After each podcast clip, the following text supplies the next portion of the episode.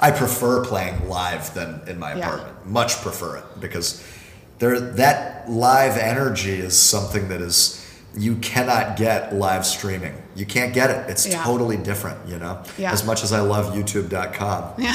and I do. I really do.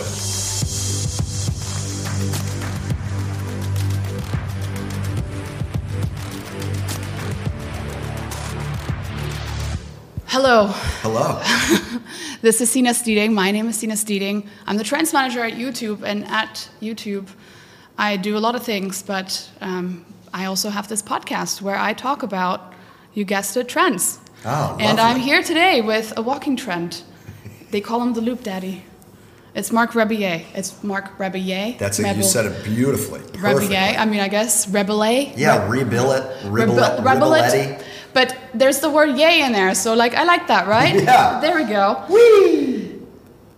Before we actually dive in, like I saw the ni- the nicest description to uh, to explain who you are was a mixture of porn star and stand-up comedian. How do you become Loop Daddy? Well, that's really nice. Um, hopefully, I think the on-stage persona. By the way, I'm, I'm I've got a really bad chest cold right now, which is why I sound audibly sick. Is because I am. So I apologize for that. But um, yeah, the uh, the stage personas. It's not that different from me, really. It's more an exaggeration, I would say. You know, it's just an exaggeration. I'm still somewhat like that, just less. If you imagine if I was like that all the time, I'd be an incredibly annoying Well, person. glasses are shattering all over the world now. They're like, "What? He's not wearing a robe Yeah. in his free time?" He's not screaming at me at all hours of the day. The fun part, though, Marc, was that your story on YouTube actually started. I think when you were 18, you were in line to get the iPhone. Yeah, That's right. And you became a viral sensation. Like, how has? How do you become a viral sensation and then the Loop Daddy eventually? And now in Berlin, here, playing in front of 9,000 people today. Yeah, I mean that's a great question. You know, I uh, I was in the right place at the right time for the iPhone video. That was, and then didn't really anticipate that it would. That would be my first little piece of internet notoriety, so to speak. Um, and it just kept cropping up every once in a while, year after year. Every every time a phone came out, that video would come up, and. Um, yeah, and then I mean, a lot of time passed. I was trying to make music for years, very unsuccessfully, um, and then I lost a job and basically had to force myself to um, make it happen, to try to get people to to pay me to do this show that I didn't really know what it was yet. I knew I wanted to improvise, but I wasn't quite sure how I was going to do that on stage, and um, so it just took a lot of time and. Uh, you know, th- yeah, it, it, it was a long and sort of boring road that only towards the end really started to accelerate. You So did you start just one day? You're like, oh, let's put it on the internet. Let's Yeah. put it on YouTube and then see what happens. How did that happen? Like, because I can't imagine. I've never.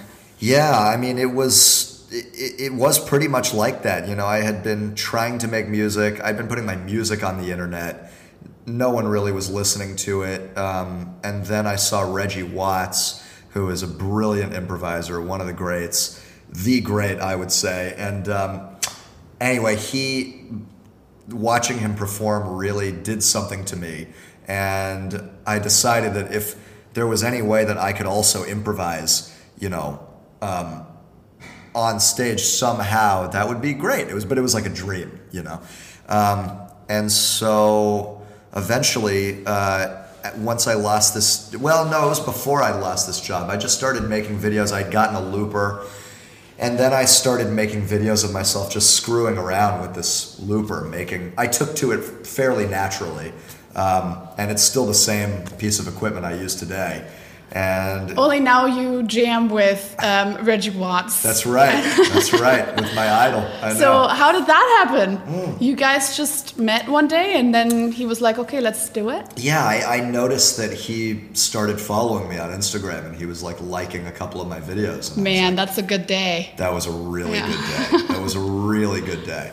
And then my agents got me um, got me into one of his shows that he was playing in Brooklyn. I live in New York, Uh-huh. and uh, we met backstage and really hit it off. And um, we just have a lot in common. We we didn't I didn't even know, but we it turns out we have a lot in common. We're both half French. We both uh, are only children. We both have a parent who died, and we so there's a lot of you know just connective tissue there.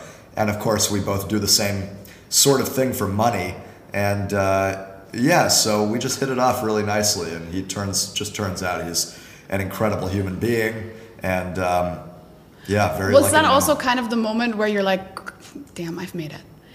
Or certainly one of them? Yeah. yeah. What was Yeah. the time when you um, realized that from oh I'm just making some videos on on YouTube Mm. to like uh, this is my life now like this I'm I'm I mean something to people. Well, Uh, that you know, that's a good question. I don't know. I think that that probably started happening when I started touring. You Yeah. know, because I was playing for about a year, um, just in restaurants and bars in uh, in Dallas, and then I moved to New York to try and do the same thing. And then my videos started getting shared around quite a bit, and uh, and then so then I um, started touring, and when I started touring and seeing people, people's enthusiasm and their energy at these shows, uh, then I realized, like, man, this is like hitting some sort of place for people I didn't really realize. You what know? do you think it is? Because obviously, sure, it's music, but you also have you know that personality. Like people don't just watch for the music; they watch for you, right? So like, what do you think is the magic for? I really don't know. Um, I really don't know. I, I, I guess I'm a positive sort of person, um, and I try and exude that in my videos for sure.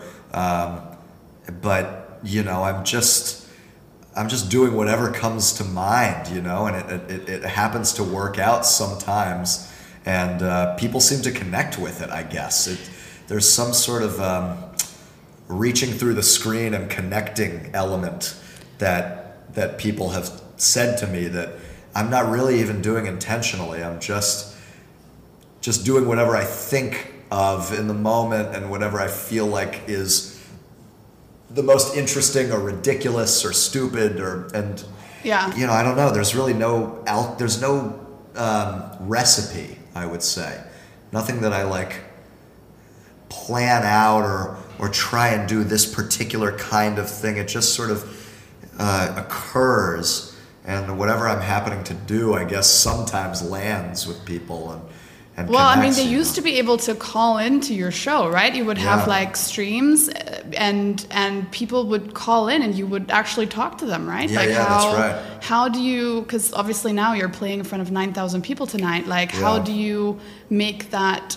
Um, contact happen now because like you do you see what's in the comments you're kind of chuck norris in there right Yeah. I do you read that stuff Uh, yeah, I do. I do. I'm, I'm, I'm on the internet a lot. You know, I do read them. Me yeah. too. Yeah, you are too. I know. Yeah, that. Um, I mean, yeah, it's uh, people have their expectations of me. I think are too high, but but uh, to maintain contact, you know, I, you know, at a big show like this, it's really you just have to bring a really large, intense energy and really make sure that you are i mean i'm going to be looking at directly at lots of people and making them feel like i really am seeing them and calling people out Yeah. and do you know i mean it's it has everything to do with bridging the gap between this person on stage and and and the crowd. It should feel li- like one and the same. It should feel like you're both just in the same room partying you know at least to me. And that it's harder it's more of a challenge i should say in a big room like this um, rather than in a room with you know a thousand couple thousand people but you know 9000 people to reach people in the stands in the back it takes just you just have to enlarge your energy I think that's an interesting point you say that because a lot of artists did it the other way around, right? They played big stadiums and then suddenly boom pandemic like you're in Oh, your yeah. room right and then suddenly like you're just playing to a screen but you basically started out playing to a screen It's true. and then now there's like real people Yeah, yeah, it's true. You know, the nice thing is though, um, you know, I was playing live shows uh, well before the pandemic and touring before the pandemic Yeah. as well. So the you know, I have that the rapport with an audience and crowd work and stuff was not something that was foreign to me at all before you know before the pandemic. So as soon as it was over and we were ready to tour Mm. Sure. again, Yeah. no problem. It's Yeah. I prefer playing live than in my Yeah. apartment. Much prefer it because there that live energy is something that is you cannot get live streaming. You can't get it. It's Yeah. totally different, you know. Yeah. As much as I love youtube.com. and I do. I really do. Well, I guess it's just a different thing, right? Because like uh, obviously during the pandemic, and you could see that in your numbers. Obviously, that give gave you a lot of exposure, especially over here, like you know, sure. um, because it just wasn't happening in real life. And you know, now we're going back to a time where there can be both, right? Yeah. How much true. do your uh, your neighbors hate you by now? Yeah. Like, do you still like live in that apartment? Is that still where you stay? I live in whatever the most recent one you've seen videos in is the one I'm still in. Yeah. Yeah. Um, and uh, the smaller ones, I got a few noise complaints. This apartment is a little bigger, so I don't. I I haven't gotten any that I know of in this one. Although when I'm making stuff, I have earphones in, so I would never. I wouldn't really be able to know if someone was knocking on my door. You know. Yeah. Um, Because it's kind of a big deal. You leaving your place, like you know, I was watching the streams. Like I, I feel like you know, it's, it's the end of an era there. yeah. Yeah. Oh, it's not over. so yeah, I want to like since we're now in Germany, right? Yeah. I don't know if you know this, but you know, your your second biggest audience on YouTube is actually from Germany, right? Oh, like really? say United Oh, States cool. and Germany. Hey, that's great. And um, you know, I'm just wondering, like, do you know, like, are you in touch with like people in Germany? Like, do you have your, are you in touch with your friends all over the world, or like, is that just? To a degree, but I mean, I, I wouldn't say I'm in touch. The only market I would say I'm maybe more in touch with than than another market would be France, just because I'm half French. Yeah. You know, and so I feel a certain connection to that audience, I suppose. But um, yeah, the German audience has grown so much. I think. I mean, they've always been a big market, but I think Yeah. the Edeka commercial that I Yeah. did probably helped a lot. Can you know? tell me how this came about? Because like, did you just get a call from them, or like, did it? Um, it, and this this whole Schmand thing, because I'm Yeah. sure there's like someone here tonight, like you know, they will want to hear a song on Schmand. Oh yeah, we'll be doing a Mm. Schmutz song for sure. There's no doubt about it.